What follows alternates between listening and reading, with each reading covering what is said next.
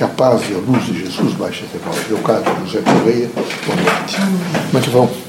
Bem? Estão dispostos? Vejam, meus amigos, a vida da Terra é como se fosse sempre um ponto de interrogação. O que será amanhã? É sempre uma incógnita. E é preciso, portanto, que o hoje esteja bom, que a dimensão do hoje seja absolutamente forte, para que amanhã vocês tenham a suficiência de administrar não é? todos aqueles elementos, não é? aqueles desafios que acontecerem.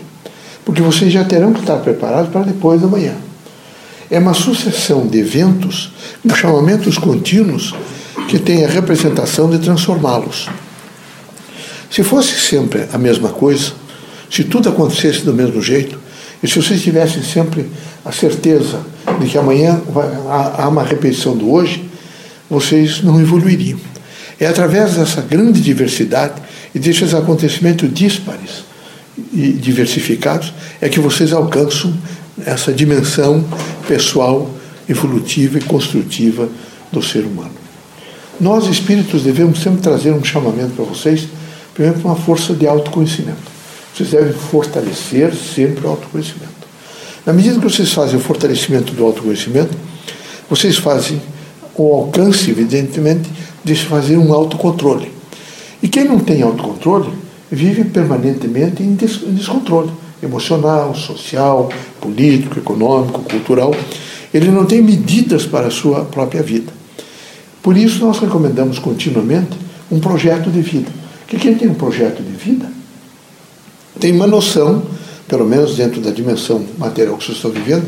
Eu já realizei essa parte, realizei um terço, um quarto, um quinto, fiz um, dimensionei minha vida nesse segmento, naquele, falta aquele outro, falta isso, e vocês rapidamente conhecem o projeto. Quem não tem projeto de vida vive aleatoriamente. E não é possível ter essa, essa dimensão. Vocês precisam de uma força de concentração, viver a concentração do, do projeto de vida, objetivando da melhor forma possível. Os espiritistas devem ser muito claros naquilo que diz respeito ao amor, à fraternidade, à luz, à esperança, num cotidiano diversificado. Eles devem não esquecer que o trabalho, não só disciplina, mas oportuniza o indivíduo à renovação.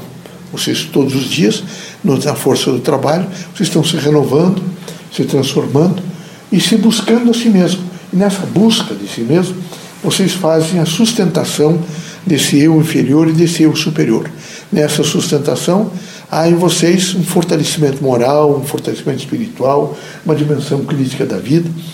É? é uma sucessão de fatos, atos, acontecimentos e, consequentemente, de pensamentos diversificados.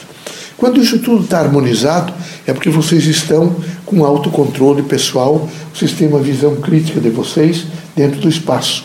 Quem tem uma visão crítica dentro do espaço sabe se colocar bem, ele se circunstancia dentro de uma ordem humana, consequentemente, ele tem equilíbrio. Que Deus abençoe vocês todos.